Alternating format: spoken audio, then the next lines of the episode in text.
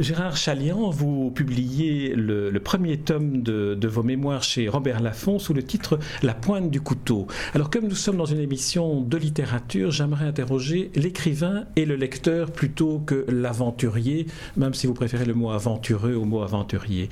Alors j'aimerais tout d'abord vous, vous, vous interroger, vous faire réagir sur le rôle qu'ont eu les livres dans, dans votre vocation, dans vos choix de vie Les livres ont été fondamentaux pour moi.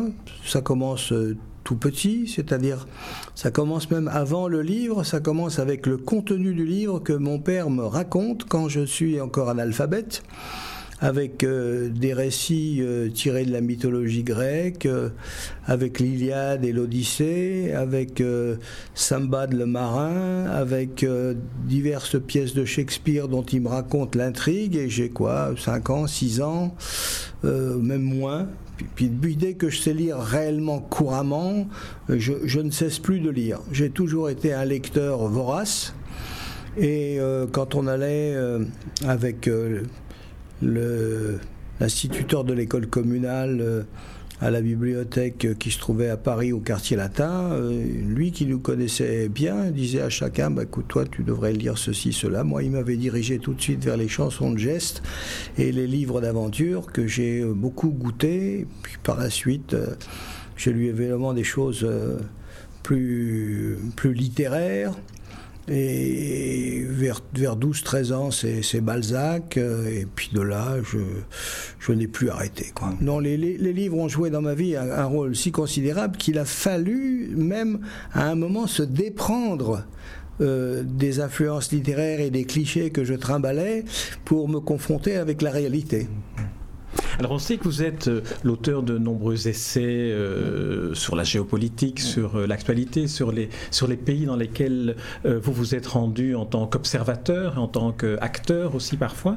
la pointe du couteau couvre la période qui va jusque 1979 et j'ai eu le sentiment en lisant toutes les étapes de votre livre qu'à chacune des étapes il y avait un livre qui accompagnait le, le voyage ou qui accompagnait l'observation. Et on commence peut-être par Blaise Sandrin. Est-ce que ce n'est pas d'une certaine manière lui qui a un peu décidé de tout? Si, si. Bah, j'ai 16 ans. Je lis Sandra, Bourlinguet. Ça m'enthousiasme. Bah, je me dis moi aussi. C'est comme ça que je veux vivre. Jamais, jamais j'irai dans un bureau. Euh, jamais je travaillerai dans un bureau. Voilà. Je ne serai jamais un bureaucrate. Je vais bourlinguer puisque c'était le terme. Et pour bourlinguer, bah, il faut partir. Et alors, quand j'ai eu 18 ans, j'ai dit, ben, je m'en vais. Alors j'ai quitté la maison subrepticement. J'avais laissé un petit mot en disant, je rentre dans deux jours. Puis je suis rentré six mois plus tard. J'ai été en Algérie, c'est le hasard. Euh, et j'y ai, euh, disons, pratiqué divers métiers qui m'ont en quelque sorte euh, appris à vivre d'après ce que j'étais capable de faire avec mes mains, avec mon initiative, etc. Et même là, même là, les, livres ont continué à jouer un rôle important. Les gens que je rencontrais à l'auberge de la jeunesse d'Alger, c'était tous des lecteurs, c'était des gens qui lisaient à l'époque Giono, Norbert Casteret, euh, euh, Gide, Gide très important, les nourritures terrestres, c'est deux, deux, ou trois générations ont vécu là-dessus, sur euh, l'exaltation de soi-même et, du départ, etc. Vous précisez d'ailleurs Giono que je n'aimais pas. quelle était la raison de, ce désamour pour Giono? Ben, les, ouvrages ruraux ne me touchaient pas.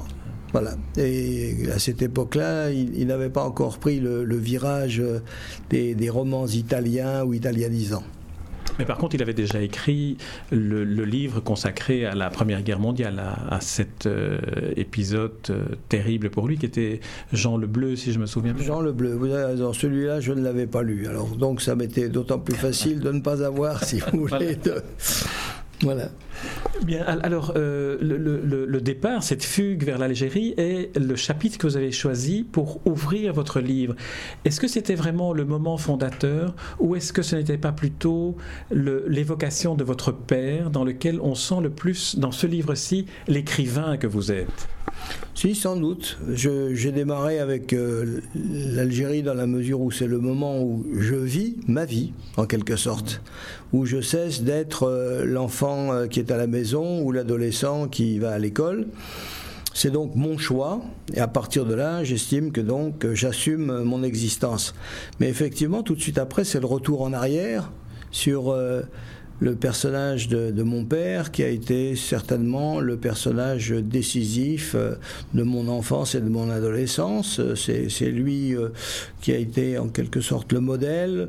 Euh, et plus que le modèle, c'est celui qui a fixé, et sans avoir l'air en plus d'y toucher, les règles c'est-à-dire euh, ce à quoi il faut se conformer dans la rigueur, dans la capacité à l'autodiscipline, dans euh, l'ouverture euh, intellectuelle sur les idées, sur le côté, comment dirais-je, permissif des choses, sur la confiance en moi-même qu'il m'a donnée. Ça, c'est très important. Je trouve que les enfances euh, où euh, on vous transmet la confiance en vous-même sont des enfances bénies, alors que ceux qui ont toujours été élevés dans le doute de ce que je vaux ou de ce que je ne vaux pas sont toute leur vie vulnérables.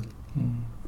C'est le chapitre le, le, plus émouvant, celui où, vous, vous, racontez comment vous apprenez la mort de votre père et surtout la, difficulté que vous avez eue à faire le deuil, qui a pris plusieurs années. Oui, ça a été pour moi très, très difficile. Disons, les trois premières années ont été euh, très dramatiques. Et ça m'a pris cinq ans, disons, à encaisser le premier choc, sérieusement. Et par la suite, il m'a très longtemps manqué. Effectivement, euh, oui, c'est, disons, c'est une relation euh, très profonde.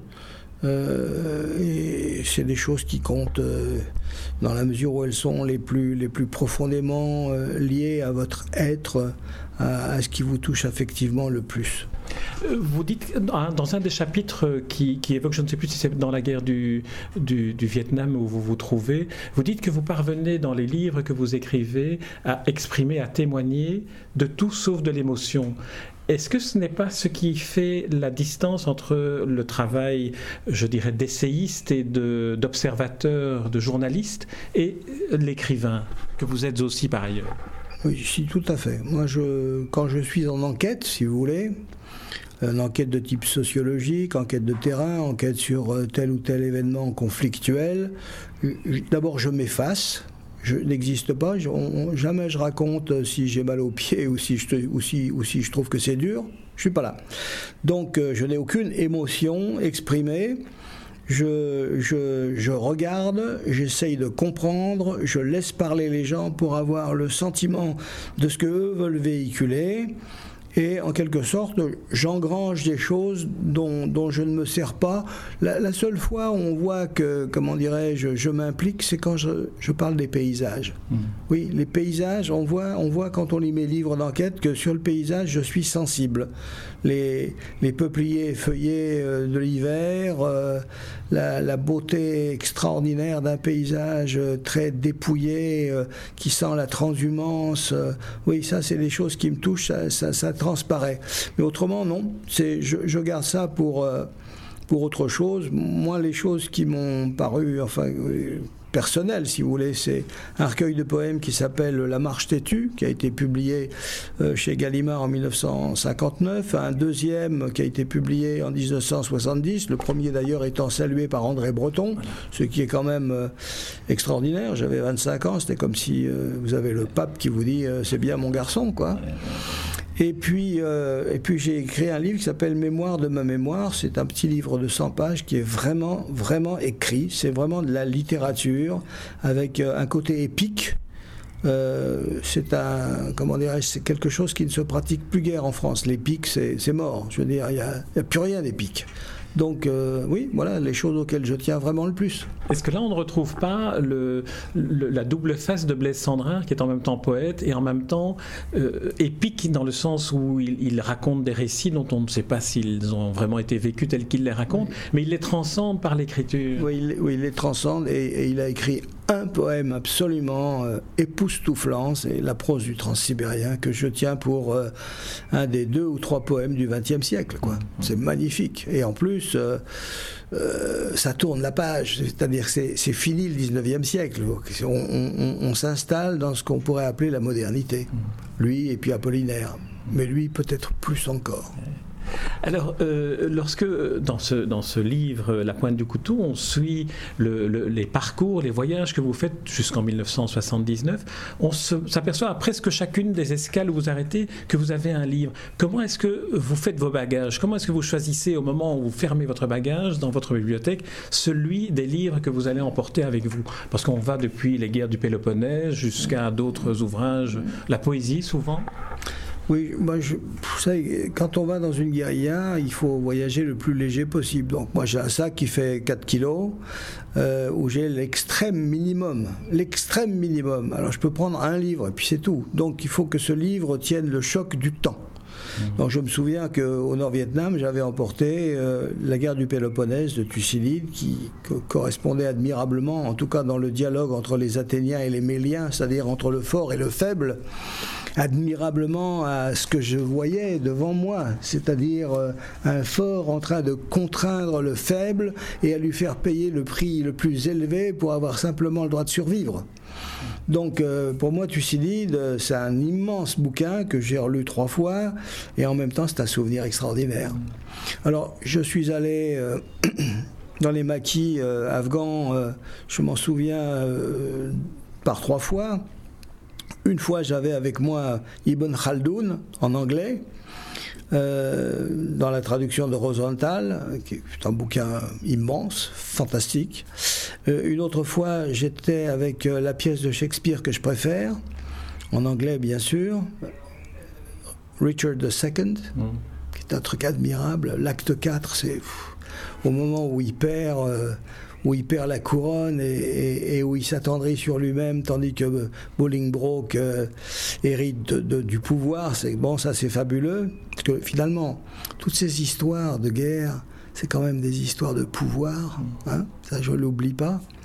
Et puis je me souviens que par, euh, comment dirais-je, par humour, euh, je me souviens avoir été euh, chez les Palestiniens avec euh, le livre qui était le, le moins adapté à la société frustrée sexuellement que je rencontrais, Les liaisons dangereuses de Laclos. Mmh.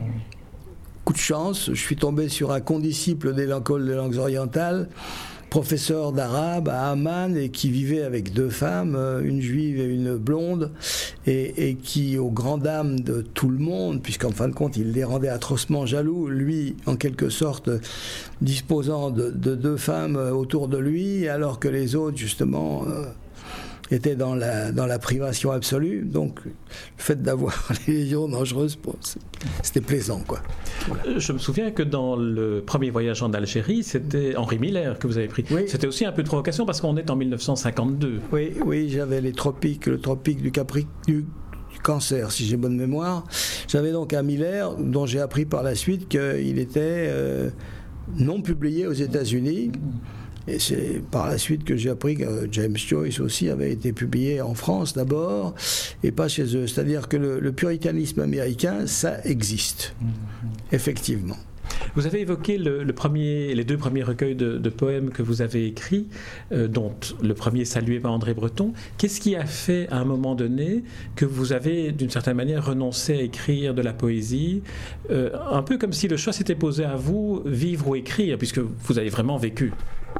Mais c'est vrai, c'est le, choix qui s'est posé. D'abord, j'étais finalement peut-être influencé par euh, cette phrase de Malraux qui disait que maintenant la, la tragédie, c'est l'histoire. Et effectivement, le politique paraissait très important pour cette génération-là. On allait transformer le monde, en somme, en somme. Et, donc le passage de la poésie à, l'enquête de terrain, à la participation aux politiques, etc., m'est apparu comme important. Ceci dit, j'ai jamais cessé d'être lié dans les choses poétiques. Je me souviens quand j'ai été en Turquie, ben, j'ai traduit euh, trois des poètes turcs essentiels une, maintenant que c'est en bilingue. J'ai fait une anthologie de la poésie euh, kurde euh, parce que j'avais fait du cours de Langso que je connaissais le professeur qui était le, qui détenait la, chaire du kurde. J'ai fait une anthologie euh, de la poésie épique de l'humanité, c'est-à-dire toute société confondue. J'ai fait aussi un recueil des, des, plus beaux textes des religions disparues, qui évidemment sont tous des textes de prière. Il n'y a pas plus poétique que les prières, que ce soit euh, celles euh, des, des, précolombiens, que ce soit celles euh, des, mésopotamiens, etc. Donc la poésie a toujours été pour moi très importante. J'ai aussi un petit carnet. qui est mon anthologie personnelle où j'ai non pas des poèmes en entier, j'ai pratiquement que quelques poèmes entiers. La plupart du temps, j'ai que des vers. J'ai des vers euh, de Francisco Quevedo, de, de Petrarch, j'ai des vers de John Donne, j'ai des vers de Andrew Marvel, enfin j'ai des vers de, Pessoa en, une demi-douzaine de langues. Mmh. J'ai des vers que je trimballe avec moi et qui, euh, bon, sont en somme mes feuilles de route et que je vais publier d'ailleurs euh, dans un bouquin qui va paraître d'abord ici, en, Belgique, chez l'éditeur André Versailles.